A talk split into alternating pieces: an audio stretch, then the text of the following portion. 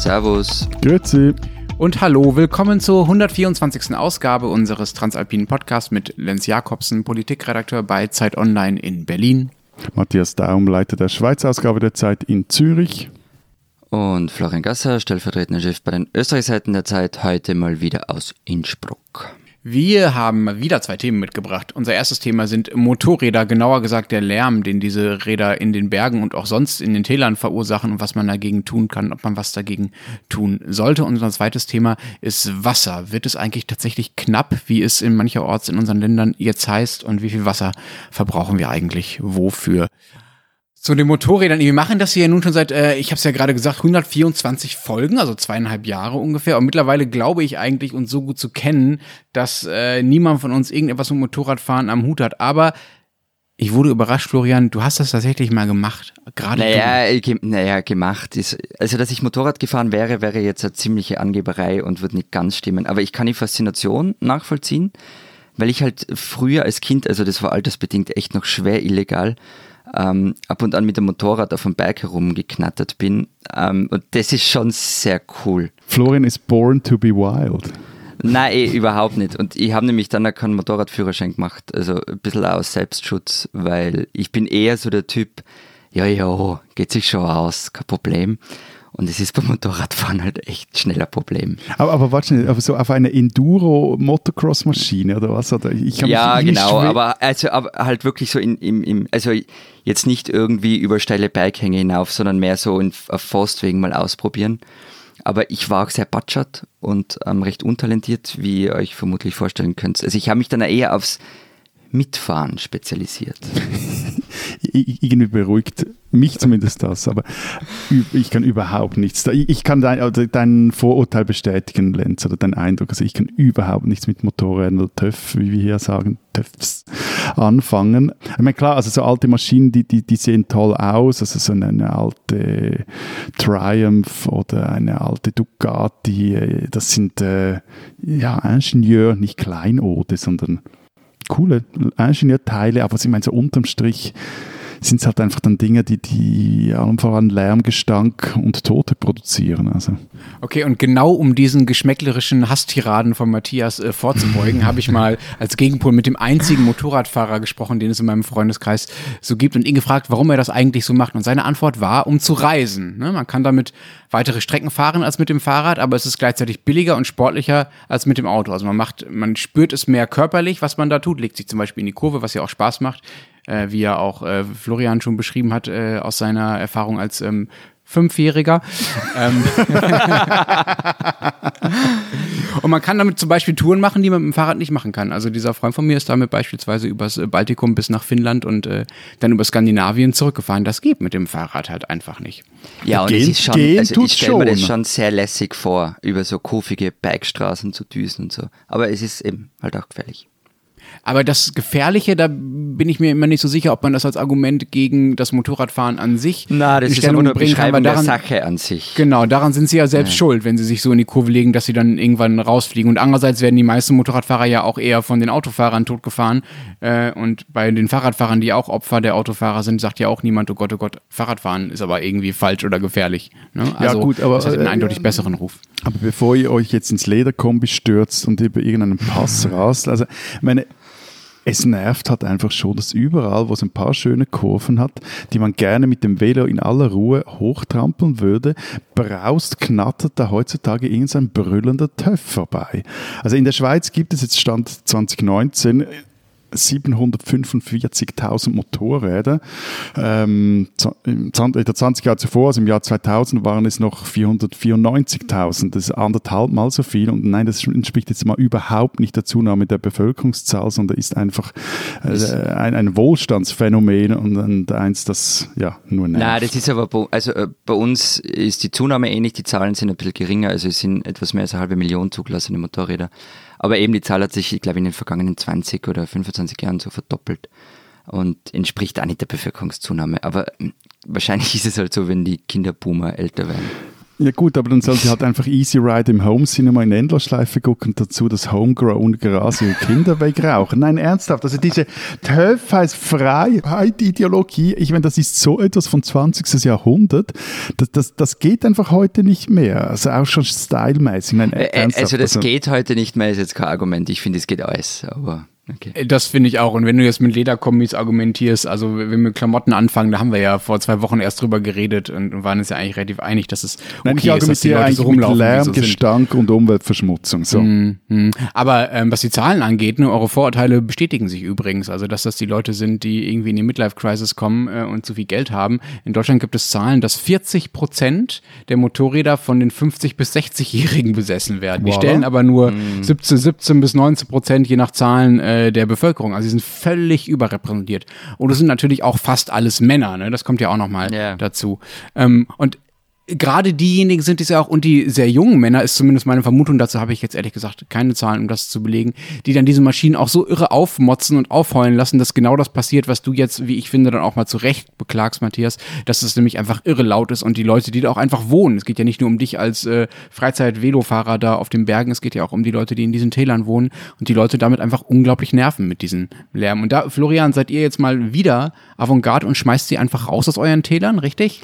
Tirol ja. geht voran? Ja, ja, genau. Also seit diesem Jahr. Vom 10. Juni bis 31. Oktober gilt auf bestimmten Strecken in Reute und Imst, also es sind zwar Tiroler Bezirke, gilt ein Fahrverbot für besonders laute Motorräder, also für alle, ähm, deren Standgeräusch lauter als 95 Dezibel ist. Äh, damit seid ihr im Fall nicht nur Avantgarde für Deutschland, sondern auch Vorbilder für äh, die Schweiz, also vor allem für eher linke Schweizer Verkehrspolitiker. Ja, die wollen das bei uns auch, auch einführen aber ich bin mir jetzt nicht sicher, ob man da Avantgarde sind oder Vorbilder, weil wollen die das flächendeckend einführen oder eben nur auf bestimmten Strecken?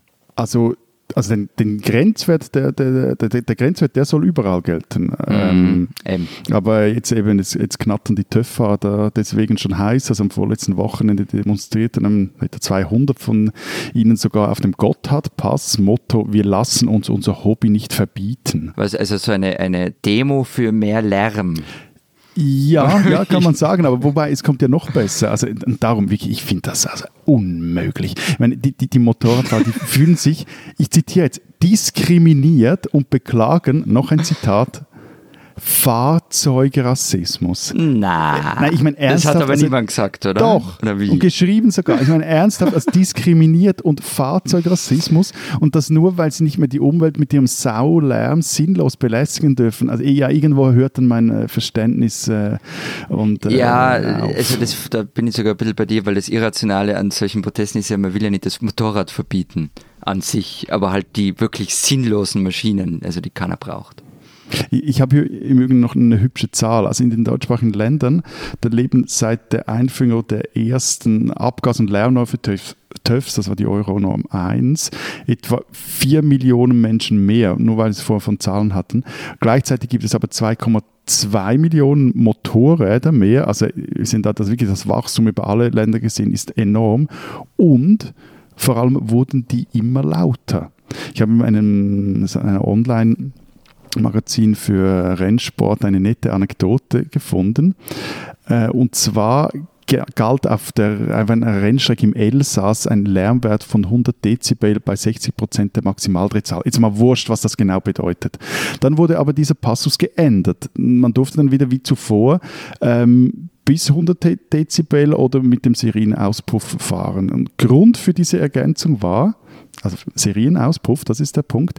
Einzelne Straßenmotorräder waren bei dieser Standmessung, da geht es wieder um die Lärmmessung, mit Zitat straßenlegalem, serienmäßigem Auspuff lauter als 100 Dezibel, mithin also lauter als Sportmotorräder mit Racing-Auspuffanlagen. So, also da ist auch eine Industrie irgendwie äh, etwas pervers drauf und, und äh, dreht am Rad. Weswegen es ja politische Aufgabe wäre, genau genau das zu regulieren. Aber dazu äh, kommen wir ja gleich noch. Bevor wir jetzt da in die politischen Details einsteigen, würde ich ganz gerne noch verstehen, du hast jetzt gerade gesagt, egal wie, die, wie dieser Wert im Detail zustande kommt, Matthias, wie kommt er denn im Detail zustande? Genau das interessiert mich eigentlich. Also wie misst man die Lautstärke von Motorrädern? Was müssen die machen? Lässt man die mit 180 den Berg runterrasen oder wie? Na, eben nicht. Also äh, zu messen, während sie fahren, ist natürlich schwierig und eigentlich unmöglich.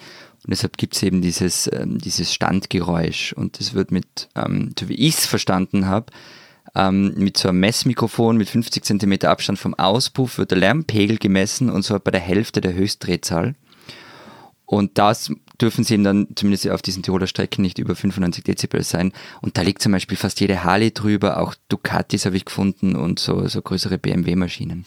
Und wenn sie das nicht tun, das hat ein Kollege von uns immer sehr schön aufgeschrieben, also wenn diese Maschinen leiser sind äh, als, äh, als dieser Grenzwert oder leiser sind als, als das, was die Fahrer denn bitte von ihren Maschinen hören wollen, dann gibt's halt genug Werkstätten und Schrauber, die einfach dafür sorgen, dass die Dinge doch da bitte wieder ja, lauter ja, genau. werden sollen. Ja? ja? Also da wird dann einfach so, so lange frisiert, bis es ordentlich knattert. Für wie viele Motorräder gilt das denn bei euch, die, die zu laut sind, die diese Grenzwerte überschreiten? Es sollen 7% sein, aller zugelassenen Motorräder. Wobei bei den, bei den ersten Kontrollen dort oben, also auf diesen Pässen, auf diesen Straßen auch gleich ein paar aufgetaucht sind, die lauter waren, als es im Typenschein angegeben war. Und das wird auch relativ hart kontrolliert. Und was passiert da mit denen? Führerscheinentzug? Na, die werden jetzt einmal recht empfindlich gestraft. Und ist das Problem eigentlich bei euch äh, größer? Also wir haben ja schon von den Zuwächsen bei euch in der Schweiz gesprochen und äh, auch in Österreich scheint es ja zumindest so akut zu sein, dass schon mit Verboten reagiert wurde. Liegt das daran, weil ihr mehr kurvige Bergstrecken habt, die für die Motorradfahrer irgendwie attraktiv sind, als hier bei uns im flachen Brandenburg zum Beispiel? Also ich glaube, im flachen Brandenburg ist es wirklich nicht attraktiv und es sind halt diese diese Alpenübergänge, das wird in der Schweiz nicht anders sein, die so wahnsinnig beliebt sind beim Motorradfahren. Aber das ist ja auch, Entschuldigung, das ist auch in Deutschland so. Also ich glaube, das sind ja beliebte Strecken im Schwarzwald oder irgendwo genau. in der genau. Nähe von Dresden oder so. Also da gibt es ja auch so diese Hotspots, also überall dort, wo es Hügel hat. Genau. Und zum Beispiel im einen Ort, den ihr ein bisschen besser kennt, ähm, der, bei dem jetzt das Fahrverbot gilt, ähm, das ist das Pschlabertal. ähm, Pschlabertal ja, ist übrigens fast so ein tolles Wort wie TÜV. ja, ja. Da gibt's ja, ich habe euch ja mal den Spruch aufgesagt, der Pschlaberer Pfarrer hat Pfingsten Speck besteckt, spart, bestellt. Das kommt aus Pschlaps, der Pfarrer vom Schlaps. Ähm, und durch das Tal führt halt die Strecke über das Handenjoch drüber und das ist eine ziemlich irre hochalpine Strecke, wunderschön, recht gefährlich. Also wenn man da entlang fährt, dann kommt man immer wieder an so Matteln vorbei, ähm, die an tödliche Unfälle erinnern und, und durch dieses Tal brettern halt in den Sommermonaten zigtausende Motorradfahrer. Und es ist einerseits ein Segen, ähm, weil sie halt Leben ins Tal bringen, Kundschaft für die paar Gasthäuser, die es noch gibt, Leute, die dort Zimmer buchen und so weiter. Weil ansonsten gibt es dort recht wenig. Also da wohnen so um die 100 Leute, ein bisschen drüber wahrscheinlich. Ähm, aber andere, und sie haben auch keinen nennenswerten Tourismus. Also das ist wirklich Motorradfahrer. Und andererseits sind halt die Motorräder auch eine Qual. Und es geht in der Früh mit dem Lärm los. Für Kinder ist es recht gefährlich, auf der Straße zu sein und so weiter. Es ist laut. Und deshalb machen ja viele im Ort seit Jahren gegen diese Motorräder mobil. Äh, ich meine, aber äh, zu Recht. Also ich würde auch nur, nur ungern an einem Ort leben, wo abertausende TÜVs durchbrettern. Und ich meine, also dass jetzt das auch mal noch gesagt ist, es ist erwiesenermaßen so, dass Lärm krank macht. Also vor allem seitens der Motorradfahrer tut man so was, eben, als haben wir die, die Freiheit, irgendwie alles da voll zu lärmen, aber Lärm macht Leute krank. Habe ich schon erzählt, dass ich in der Einflugschneise von Tegel wohne, aber das ist ein anderes Auch Thema. Fluglärm macht Leute krank. Macht Zurück von Berlin ins mhm. Schlabbertal. Äh, haben die jetzt einfach alle gewonnen da? Sie können doch froh sein, wenn jetzt da diese äh, die Fahrverbote erlassen wurden für diese Strecken. Ich nehme an, die gehören dazu. Dann ist doch alles gut jetzt, oder? Es ist alles ein bisschen kompliziert und zweischneidig. Also ich war jetzt seit dem Fahrverbot nicht mehr dort, aber wenn man mit den Leuten dort redet und die haben mir das erzählt, ist halt schon viel ruhiger geworden. Das auf alle Fälle. Gleichzeitig bricht aber halt der Teil des Geschäfts weg. Und es ist ein großer Teil des Geschäfts, weil fast alle diese Motorradgruppen, die sich da auf den Weg machen, haben einen in ihrer Gang, ähm, dessen Maschine über dem Grenzwert liegt. Und die lassen ihn halt dann nicht daheim, sondern sie fahren woanders hin. Also sie weichen auf andere Routen aus, wo es noch nicht verboten ist. Und ich habe viel schon jetzt darüber gehört, dass Gruppen, die eigentlich kommen wollen, storniert haben, ähm, Teile der Infrastruktur, also vor allem die Gasthäuser dort fürchten und ums Geschäft. Man spricht sogar davon, dass mittelfristiges à la carte Geschäft einfach abgedreht werden könnte, weil es sich nicht mehr rentiert. Und es war halt am Ende eine politische Entscheidung und die Leute in den Orten wurden so Mittel eingebunden. Tirol wird ja von ÖVP und Grüne regiert. Und für Grüne ist so ein Motorrad verboten oder zu in dieser Art und Weise, also nur auf bestimmten Strecken, zeitlich begrenzt, nur beim gewissen Geräuschpegel. Das ist halt relativ eine easy Nummer, um einen politischen Erfolg zu verbuchen. Weil die Sinnhaftigkeit von so halbherzigen Beschränkungen leichtet mir nicht wirklich ein. Okay, aber jetzt eine kurze Detailfrage. Wenn du das schon so ausholst, Tourismusdirektor ja. Gasser, mit dem großen Herz für alle Hoteliers und Restaurateure, ähm, wie viele Einheimische arbeiten denn überhaupt in diesen Gasthäusern? Also um, um wie viele Jobs geht es mm. da? Also es ist kein Tourismushochburg, da arbeiten zum großen Teil auch die Besitzer selber mit. Und es ist, geht mir jetzt, es ist ja nicht die Zahl der Jobs, die vermutlich das größte Problem ist, sondern es geht halt um den Erhalt überhaupt von, von den dörflichen Strukturen, also von so Also Dingen wie eben das dörflichen Agastas gibt, Strukturen ja. erhalten mit einer Dauerbeschallung durch Töffle. Jetzt warte mal. Also ich meine, die Frage ist, ähm, du, du hast eben diese Gasthäuser, die von meistens Familienbetriebe sein. Du hast jemanden, der sich einen Zuf Zusatz, äh, Zuverdienst holt, weil er Privatzimmer vermietet. Jetzt kann man sagen, das ist wurscht. Man kann, also das kann man argumentieren. Ähm, andererseits hast du halt eine recht periphere Region, in der das Leben immer mehr ausstirbt. Was es im Übrigen ohnehin Ich, ein ich, bisschen ich, tut, wollte, muss ich man wollte ehrlicherweise gleich sagen. sagen. also bei einem einmaligen Googlen nach Schlabertal kam ja ein Zeitartikel aus dem Jahr 2011 unter und der hieß Das Tal, das stirbt oder sinngemäß. Warte, Ja. Ich schaue nochmal nach. Er heißt genau, wie ein Tal stirbt. Mhm. Du, äh, ja, auf dem Auto Du hast du ja geschaut. Du hast ihn geschrieben. Ne? Ja, eben, nein, klar. Also, aber es braucht halt differenziertere Antworten manchmal. Wobei diese, äh, das Aussterben des Tals ja auch nur dann äh, vorangetrieben würde, wenn man mit so ähm, Verboten hantiert, die wirklich das äh, Hinfahren dahin verbieten. Wenn man über Lautstärke geht und da neue Regeln erlässt, dann könnte man das ja durchaus differenzierter und effektiver irgendwie ergreifen. Das ist auch das übrigens, was mich in Deutschland wundert. Es gibt hier einen Bundesratsbeschluss, der ist schon ein bisschen älter, aber noch aus diesem, aus dem Sommer, aus dem Frühjahr, ähm, aus dem Mai, glaube ich, ähm, der gleich eine ganze Reihe von Vorschlägen dafür macht, wie man denn bitte gegen diesen Lärm vorgehen soll. Da gibt es ein Sonntagsfahrverbot, ein Verbot, für, bestimmte Strecken oder ein Verbot für bestimmte besonders laute Maschinen. Und das erscheint mir erstens total undifferenziert und zweitens ist es halt auch sehr leicht dann anzugreifen von denjenigen, die eh alle Einschränkungen verhindern wollen. Es gibt jetzt in München eine große Demo am kommenden Wochenende zu den, ähm, oder am vergangenen Wochenende sogar schon, zu den ähm, Fahrverboten und die argumentieren halt gegen ein Wochenendfahrverbot. Ja? Also die tun so, als wäre das, was man ihnen verbieten will, das Fahren am Samstag und Sonntag komplett, wobei in diesem Bundesratsbeschluss auch ganz andere Dinge drinstehen, die viel differenzierter und viel praktikabler eigentlich wären. Ja, na, ich finde eben auch, die, also Beschränkungen zum Beispiel auf einzelne Strecken finde ich so halbgar und wenig sinnvoll. Also die, die Leute werden deshalb nicht ihre TÖFs, ich finde das ein super Wort, ich werde das jetzt immer benutzen. Also, die werden nicht ihre TÖFs abschaffen. Sie fahren halt woanders hin, wo es noch erlaubt ist. Also wenn, dann müsste man das flächendeckend machen. Zum Beispiel in Österreich und der Schweiz, ähm, das wäre dann was anderes. Also man sagt, das ist die Beschränkung nach oben hin bei den Dezibel und sonst kommt es eh nicht rein. Oder man sagt, die werden einfach nicht mehr zugelassen, die Maschinen. Dann Das ist zumindest ein Teil logisch, des ja. Problems ohnehin gelöst, zumindest langfristig. Natürlich braucht es Übergangsfristen. Mist, ich bin bei Florian. Also, ja. Nein, ich, ich finde auch, also eben Streckensperren, das bringt sehr bedingt etwas, vielleicht, wenn an irgendeinem Ort das Problem wirklich sehr krass ist und man dann sehr kurzfristig eine Lösung braucht oder einfach dort Ruhe will. Ähm, eben, aber ändert halt nichts am Grundsätzlichen. Also mal, dass TÜVs überflüssig sind wie ein Kopf und auch, dass die äh, Dinge einfach meist viel zu laut sind. Auch jene noch, die mit weniger als 95 Dezibel im Stand krachen. Es gibt noch einen anderen Grund, finde ich, der gegen diese Fahrverbote spricht. Es gibt ja auch einfach Leute, die deren Fortbewegungsmittel das ist. Ja, wir haben jetzt über die Midlife Crisis Männer und die jungen Männer äh, geredet, die das als Sport und als Hobby betreiben und da durch die Gegend knattern. Aber äh, es gibt ja nicht nur äh, diesen Bekannten von mir, der damit äh, durch die Gegend reist, sondern es gibt ja Leute, die damit zur Arbeit pendeln, vielleicht auch mal am Wochenende zur Arbeit pendeln müssen, weil sie halt am Wochenende arbeiten, die halt kein Auto haben, also die darauf angewiesen sind. Und die triffst du natürlich auch, wenn du bestimmte Strecken oder bestimmte Tage einfach sperrst.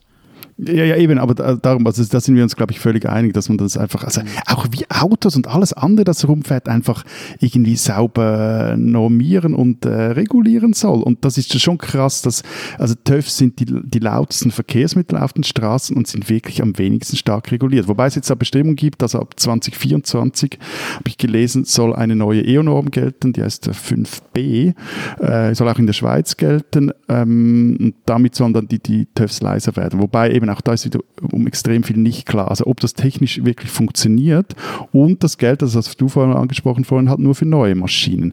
Und beim technisch funktioniert es halt so, also heute wird so ein, eine, erkennt eine im Motor eingebaute Software, wenn, wenn das Motorrad auf Lärm getestet wird. Also das heißt, es erkennt, wenn es so bei, weil das jeweils bei Tempo 50 passiert, wird dann eine Klappe in der Auspuffanlage geschlossen und damit reduziert sich der Auspuffflärm auf die maßgebliche Dezibellimite, die da vorgeschrieben ist. Wer hat, wer hat das entwickelt, VW? Also es klingt danach. nee, und das geht, ich glaube, jetzt ist es wieder etwas anders, aber für ganz viele TÜVs bis vor ein paar galt das so. Und das heißt aber dann auch, also im normalen Straßenverkehr ist dann so ein, ein, ein TÜV halt wieder ein, ein laut rührendes Gefährt. Also wenn du einen Kassensturz hat das mal in der Schweiz getestet mit 56 dann und da waren die einfach glaube ich, zehnmal, wenn ich es jetzt richtig im Kopf habe, so laut wie bei 50. Aber ja, also du, äh, war das VW, richtige Frage. Es ist halt immer so, wie äh, wenn es um Fossil Fuel Mobilität geht, die Lobby da ist brutal stark. Aber Wobei, also ich, ich äh, da muss man jetzt auch mal noch sagen, es gibt auch unter TÜV-Fahrern selber selbstkritische Stimmen, also eben die auch sagen, dass sie halt die übers Ganze gesehen die lautesten und auffälligsten Verkehrsteilnehmer seien und da auch in der äh, Pflicht stünden, beziehungsweise in den vergangenen Jahren halt auch sehr viel verpennt haben. Also ich, ich, muss da noch eine Geschichte erzählen, um so ein bisschen die Absurdität von diesem ähm, Verbot, das es bei uns gibt, aufzuzeigen. Ähm, ich will jetzt auch keine Lanze für laute Motorräder brechen, aber nein. Ist, nein, aber die Art und Weise finde ich halt sehr ungeschickt, wie das jetzt gemacht worden ist bei uns. Also die Geschichte ist aus der Kronenzeitung. Ähm, da war ein Motorradbesitzer in Elmen, das ist im Tiroler Außerfern, und der hat eine 100 Kubik Honda in der Garage. Ähm, die einzige Straße, über die er aus dem Ort rauskommt, ist die Lechtalstraße, Lechtaler Bundesstraße, glaube ich, heißt die, und auf der gilt die Lärmbeschränkung. Heißt, er kann am Ende eigentlich nur noch in seiner eigenen Einfahrt die Runden ziehen. Der muss jetzt auch nicht groß leid tun und so weiter, aber halt diese ruckartige Einführung von diesen Verboten, die führt halt zu echt argen Absurditäten. Diese Österreicherin sollten Sie kennen. Gabriele ist Richterin im Verwaltungsgericht in Wien, zuständig unter anderem für Asylfragen. Sie entscheidet täglich darüber, wer in Österreich bleiben darf und wer nicht. Ähm, sie weiß, dass sie oft über Leben und Tod entscheidet und dass sie oft Entscheidungen treffen muss, die gegen ihre moralischen Überzeugungen sind. Sie kennt das Elend der Menschen, aber sie kennt auch erfundene Fluchtgründe und Todesdrohungen, die man gegen Bezahlung erhält. Jeden Tag muss Gabriele aufs Neue in ihr Büro zu den fein säuberlich gestapelten Asylanträgen und trifft Lebensentscheidungen für andere. Gabriele ist erfunden. Sie ist die Hauptfigur im neuen Roman von Lydia Mischkulnik, der heißt Die Richterin. Gabriele, die Frau mittleren Alters, muss sich in der Geschichte aber nicht nur mit ihrem Beruf herumschlagen, sondern steht auch privat immer wieder zwischen den Stühlen. Da ist ihr Ehemann, ihr Bruder, der das Leben immer wieder schwer gemacht hat. Und sie merkt auch, dass das eigene Leben sich eben nicht so einfach in Papierstapel auf den Schreibtisch ablegen lassen. Das Leben, das ist belastend, doch das Leben, sagt Gabriele, das muss man aushalten. Die Richterin ist ein Roman, wie er nicht besser eigentlich in unsere Zeit passen könnte. Überall rumpelt es, man kann dabei oft nur zusehen und es geschehen lassen und ist dann auch noch dazu mit seinem eigenen, auf den ersten Blick sehr privilegierten Leben überfordert. Die Richterin Gabriele, aber auch die Schriftstellerin Lydia Mischkulnik sind Österreicherinnen, die man kennen muss.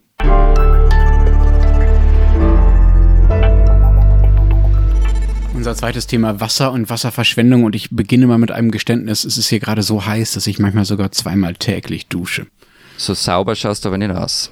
Ja, danke, danke. Mir geht es auch ehrlich gesagt nicht um den sichtbaren Dreck, sondern um, um, den fühlbaren Schweiß, der auf mir klebt. Also zehn Minuten duschen, ich hab's mal nach. Getting hard in here. Let's take off all your clothes. Okay. Ich dusche was? nur, wenn es mir zu heiß wird. Matthias fängt schrecklicherweise an zu singen. Äh, kann jeder entscheiden, was ihm lieber ist. Äh, zehn Minuten duschen, ich habe es nachgeguckt, äh, sind 100 Liter Wasser ungefähr, die verbraucht werden. Das ist äh, ziemlich viel, wenn man, wenn man bedenkt, dass die Deutschen zumindest im Schnitt im Haushalt 127 Liter Wasser am Tag verbrauchen. Und ratet mal, was nach äh, Körperpflege, also zum Beispiel dem Duschen und so, der zweitgrößte Posten ist. Ich rate mal, es ist das, was ich kurz vor der Aufnahme noch gemacht habe. Oh Gott, ich wollte, ich will es nicht wissen. ähm, naja, äh, das vergesse ich jetzt ähm, und ähm, äh, erzähle euch einfach ganz nüchtern, dass das natürlich das Klo ist. 34 Liter spült pro Tag äh, jeder Deutsche äh, runter. Das ist schon krass viel, finde ich. Aber die gute Nachricht ist, dass der Verbrauch von Wasser im Haushalt sinkt. 1990 haben die Deutschen insgesamt noch 22 Liter mehr am Tag verbraucht als die 127, die es heute sind. Also es scheint zumindest da in die richtige Richtung zu gehen. Also bei den Zahlen liegen wir da recht gleich auf. Also wir verbrauchen nur 30 Liter am Tag. 32,5 spielen wir im Klo runter und 28,6 Eure Klos sind also anderthalb Liter sparsamer als unsere. Aha. Wahrscheinlich. Aber Freunde, wie, wie, wieso? Also okay, Lenz hat heiß, duscht Mhm. zweimal, wie, wieso reden wir jetzt über unsere Körperpflege? Es scheint ihm wichtig zu sein. ja, ja, das ist, das habe ich gemerkt. Na, wir reden darüber, weil ja angeblich das Wasser knapp wird. In Deutschland gibt es immer mehr Gemeinden, die ihre Bürger dazu aufrufen, doch bitte weniger Wasser zu verbrauchen. In einer Gemeinde namens Borgolzhausen im Kreis Gütersloh haben sie jetzt sogar ein Schwimmbad geschlossen, also ein öffentliches. Und ähm, ja, da scheint es äh, ein Problem zu geben. Und der Grund ist äh, so eine Kombination aus Hitze und Corona. So erklären das zumindest die Betriebe und äh, die Experten. Denn wegen der Hitze brauchen wir mehr Wasser, zum Beispiel äh, zum Duschen, wie bei mir, oder auch für die Pflanzen, damit die äh, weiterleben. Und wegen Corona sind wir halt einfach mehr zu Hause als äh, beispielsweise im Büro oder auch im Ausland stopp, beim stopp, stopp, stopp, stopp, stopp, stopp, stopp. Bevor uns jetzt Herr Kachermann seinen üblichen Twitter-Vortrag hält, dass Hitze und Trockenheit nicht dasselbe sei, sei hier noch gesagt, es geht um Hitze und Trockenheit und Corona. Weil trocken sind die Pflanzen nur, weil es nicht regnet und dann könnte es auch kalt sein. Und es geht um Pools. Genau. Gibt's, ist es bei euch auch das Problem? Die machen nämlich bei uns, also ich finde es interessant, die machen nur sechs Liter täglich aus pro Kopf. Aber weil die halt alle gleichzeitig im April befüllen, ähm, kommt es regelmäßig zu Wasserknappheit. Also jetzt, so, zum Beispiel in Niederösterreich gibt es deshalb Gemeinden, die von den Leuten verlangen, dass sie das Pool befüllen mit der Kommune abstimmen Also sollen. es dass einen sie so, Poolbefüllungskalender. Wahrscheinlich so im Schichtbetrieb. Und ein Poolbefüllungsbeauftragter. Ja, bei uns scheinen sich diejenigen, äh, die privilegierter durch die Krise gekommen sind, äh, gedacht zu haben, na, wenn wir schon nicht nach, nach Bali fliegen können in diesem Jahr, dann stellen wir uns halt mal endlich mal einen Pool in den Garten. In einigen Geschäften, sagen zumindest die Geschäfte, kann natürlich auch PR sein, äh, sind die Pools äh, mittlerweile ausverkauft. Der Absatz, das zeigen auch Zahlen, äh, steigt immer mehr an. Ähm, aber offenbar haben sich viele das Wasser in den Garten geholt, äh, statt einfach hinzufahren. Ich will mich da jetzt nicht so ganz ausnehmen davon, um ehrlich zu sein. Du hast einen Pool. Es, es hört nie mehr auf. Erst der Gasser in Töfflederclub, jetzt in Speedos an seinem Privatpool. Äh, Entschuldigung, ist bei dir als stellvertretender Büroleiter der große Wohlstand ausgebrochen? Hast du im Lotto muss, äh, gewonnen man muss oder jetzt dazu sagen, es gibt ja so? Privatpool und aufblasbares Planschbecken. Also ich, ich sehe die, die Grenzen da eher fließend zwischen diesen Dingen. Komm, wie groß ist es? Ausmaße. Keine Ahnung. Ein Planschbecken halt, so 30 Zentimeter hoch. Ah, okay, naja, das, sowas haben wir auch. Also, Das ist mein Pool. Auf dem Balkon, auf dem Balkon die Füße ins Wasser stecken, das ist, finde ich, ich habe jetzt erst, äh, erst an einen Infinity Pool mit Blick über Innsbruck gedacht. Aber wurscht, du hast ja, äh, du, du Neobonds, du hast ja sogar seit dieser Woche eine Badehose auf Lebzeiten im Zürcher Büro der Zeit deponiert. Also ich meine, es, es hört wirklich nie mehr auf. Das ist jetzt die Frage, ob, ob wir diesen Insider auflösen sollen und äh, wir Lenz erklären müssen, warum ich eine so- Badehose so- in Zürich solange habe wir oder ob wir das sein nicht lassen. öffentlich machen, ist es, glaube ich, ganz okay und kinderfrei. Äh, äh, wie sagen wir nicht kinderfrei? Ähm, jugendfrei. So. Also ich war, ich war mit Matthias schwimmen diese Woche in einem Kanal, der bei seinem Büro vorbeifließt und dann in den Zürichsee reingeht und hatte aber keine Schanzengraben Badehose. heißt das Ding. Bitte? Schanzengraben heißt das Ding. Okay. Und ähm, ich habe keine Badehose, deshalb Boxershort. Ähm, die wurde dann nur so mitteltrocken. Wir hatten dann noch irgendwie so ein eher gesetztes Abendessen. Also es war alles eher lustig. Aber die Lehre daraus, ähm, in Matthias Büro liegt jetzt eine Badehose für mich. Jederzeit griffbereit, wann immer ich vorbeischaue. Ich äh, möchte kurz daran erinnern, dass bei uns nicht äh, privatistischer Badehosen-Podcast drüber steht, sondern Politik-Podcast. Äh, deswegen äh, versuche ich mal äh, ganz verjährt das Thema zu wechseln. Äh, wird denn bei euch in den Ländern das Wasser auch knapp? Also gibt es diese zumindest kleinen alarmistischen Meldungen, die es aus Deutschland gibt, gibt es die bei euch auch? Oder habt ihr vielleicht einfach mehr Wasser? Jetzt mal eine völlig wilde Vermutung, weil ihr wegen der Gletscher da einfach besser ausgestattet seid zum Beispiel, ja? Ja, also wir sind arg privilegiert. Ähm, Wasser ist in Österreich kein knappes Gut. Ähm, wir verwenden auch fast ausschließlich Grund- oder Quellwasser. Ähm, es gibt so Zahlen vom, vom World Resources Institute, ähm, da liegen wir extrem gut und die Gefahr einer Trockenheit ist wahnsinnig gering, also einer langfristigen. Es gibt halt Perioden, in denen es knapp wird und vor allem regional. Also trockene Sommer, wenn eben dann die Pools alle gleichzeitig eingelassen werden und ähm, die Landwirte gleichzeitig wie blöd wässern.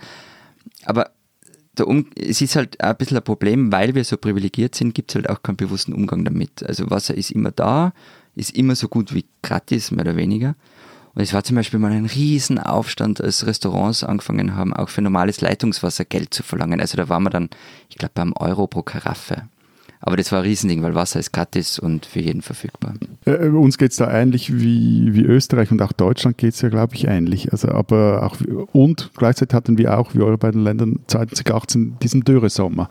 Also damals musste die Schweiz Armee Alpen mit Wasser für die Kühe versorgen. Tös und die Emme zum Beispiel, zwei Flüsse versiegten, Rheinschifffahrt kam zu erliegen, hatten da auch noch eine große Geschichte dann im Blatt und Gemeinden riefen die Bevölkerung zum Wassersparen auf. Jetzt aber, also im Vergleich mit, mit von, von, von vor zwei Jahren sieht die Lage jetzt viel weniger dramatisch aus. Also der, der April war zwar viel zu trocken, uns regnet es über einen Monat lang nicht, fehlten so 40 bis 60 Prozent der Niederschläge, war auch noch viel zu warm und es wehte eine kräftige Biese, die die oberen Bodenschichten zusätzlich austrocknete. Aktuell habe ich vorhin kurz nachgeschaut, gibt es ein leichtes Bodenfeuchtedefizit, nennen das die Fachleute. So im, Westlich, im Westen der Schweiz, im Jura, Tessin und in Nord- und Mittelbünden. Und zudem sind in der ganzen Schweiz die Wälder in großen Teilen trocken.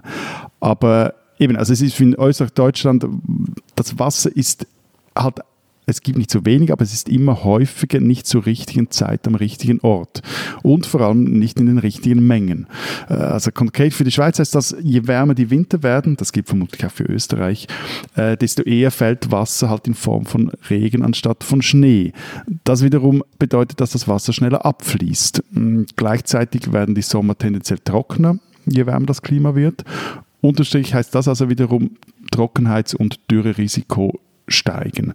Oder wie seine Hydrologin der Uni Bern mal gesagt hat, die schmelzenden Gletscher liefern uns heute zusätzlich Wasser, das vor mehreren Jahrzehnten als Niederschlag gefallen ist.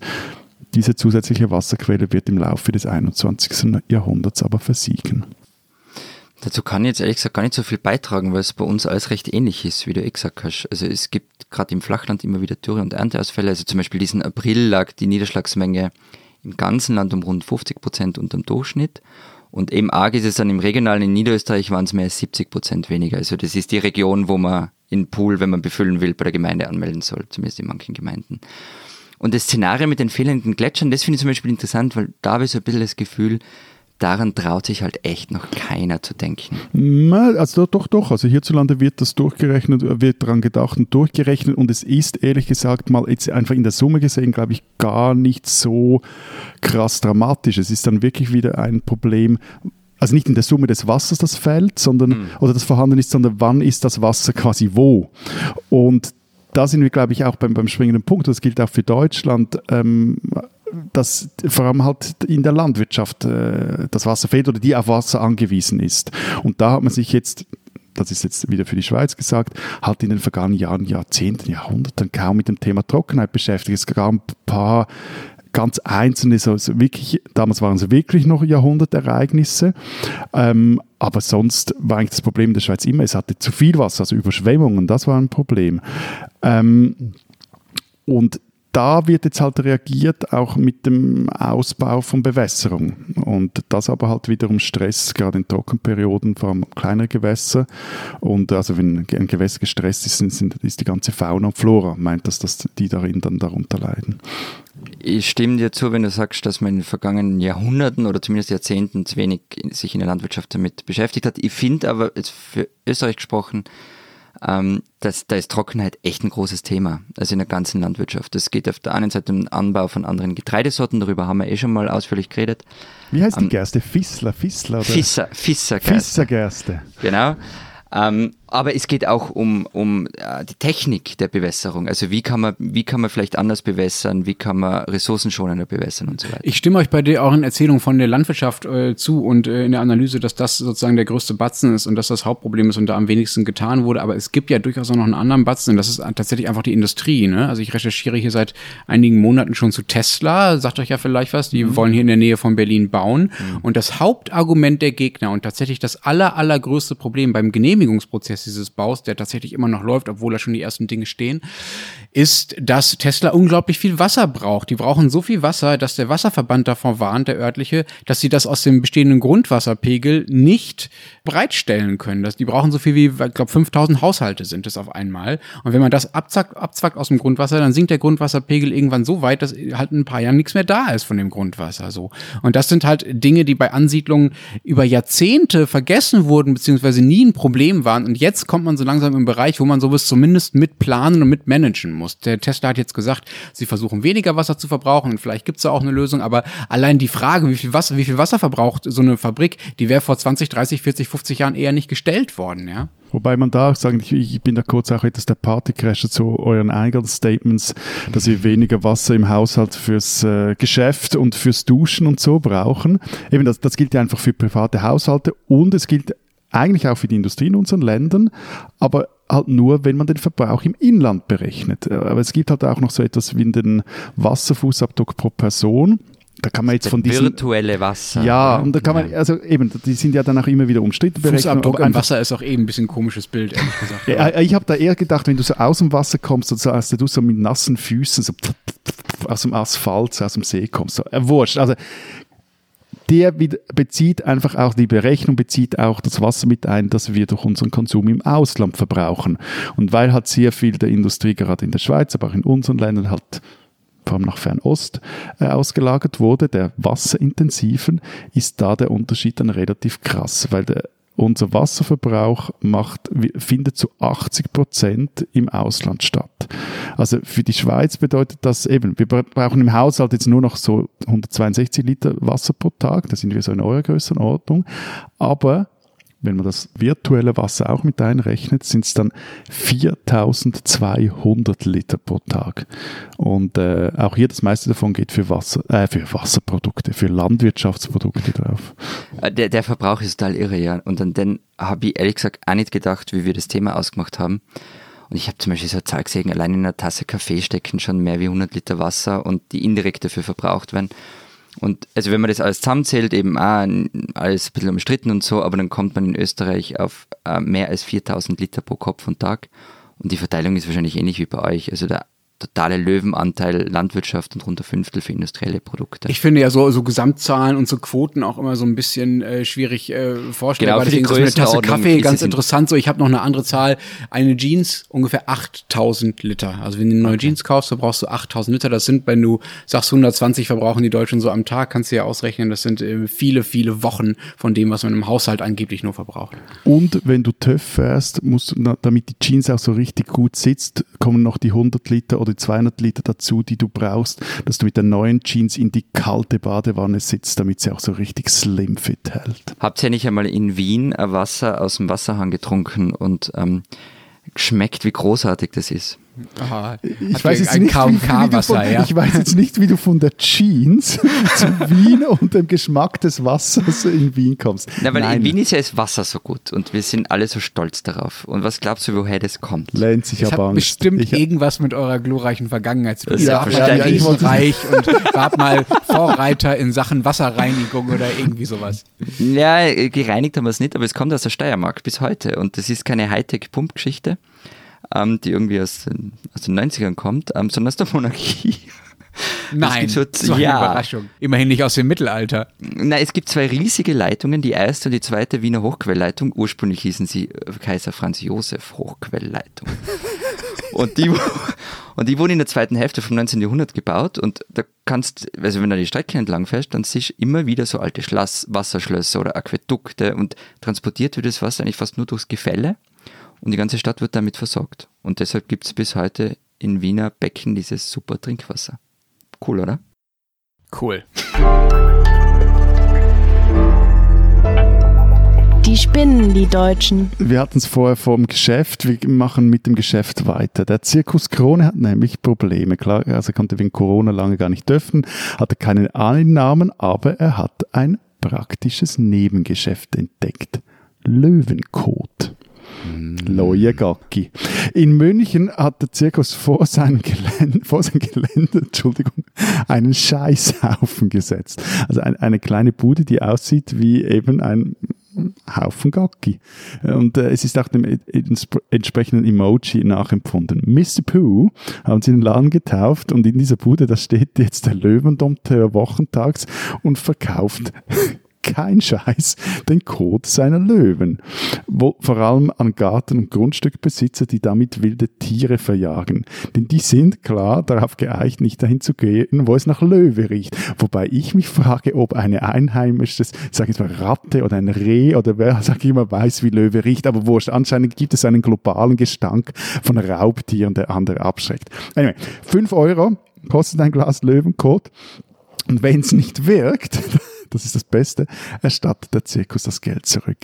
Das Geschäft soll anscheinend super laufen. Also wenn mich das Tier, wilde Tier aufgefressen hat, bekommen meine Arme irgendwie die 5 Euro zurück. Oder Freunde, es wird noch viel besser.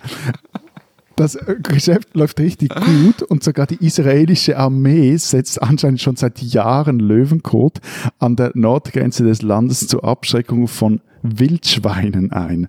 Der Wildschweine Löwen- sind auch so ein wiederkehrendes Thema bei ja, uns Wildschweine gerade. kommen immer wieder. Äh, Entschuldigung.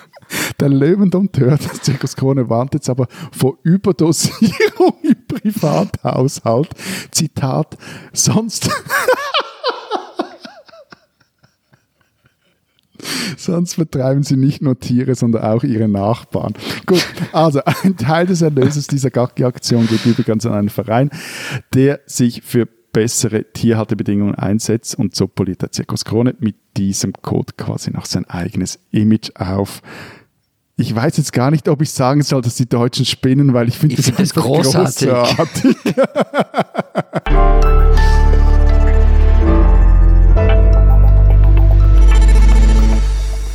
Das war's diese Woche bei unserem äh, transalpinen, etwas anal fixierten Podcast diese Woche. Ähm, wenn Sie wissen wollen, was sonst noch so los ist in unseren Ländern, lesen Sie die gedruckte oder digitale Ausgaben der Zeit Österreich, Zeit Schweiz, in denen was steht diese Woche. Auch bei uns geht's wild, wild, wild, wild weiter. Wir haben nämlich eine Doppelseite zum Thema Wolf. Und zwar gibt's ihn jetzt seit 25 Jahren in der Schweiz, aber nun will ein neues Jagdgesetz diese Rückeroberung stoppen. Vielleicht solltet ihr es mit Löwenkot probieren. Ich werde das einbringen, ich werde das einbringen. Ich werde die Kollegin Sarah Jäcki, sie schreibt diese Geschichte zusammen mit einem freien Kollegen Daniel Fopper. Ich werde dann sagen, unbedingt Löwenkot noch in die Geschichte reinschmuggeln.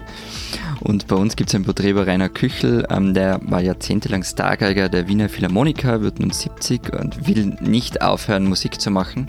Christina Rietz hat ihn besucht und erzählt unter anderem, warum sich Küchel nur von seiner Tochter und von niemandem sonst fotografieren lässt. Und wenn Sie wissen wollen, was in Deutschland so los ist, lesen Sie den Rest der gedruckten Zeit oder natürlich Zeit online. Wir hören uns ausnahmsweise nicht nächste Woche wieder. Wir machen eine Woche Pause, weil diesmal der Herr Gasser meint, äh, urlauben äh, zu müssen. Er wird uns dann Im davon übernächste Woche Pool. Er sitzt im Infinity Pool. im 30 Schick Zentimeter hohen Infinity Pool. Bitte schick Fotos. Äh, wir werden das dann in zwei Wochen Nein, ausführlich nein, keine Fotos, keine besprechen. Fotos, keine Fotos. Bis dahin sagen wir Vielen Dank. Erhol dich gut, lieber Florian. Danke. und tschüss.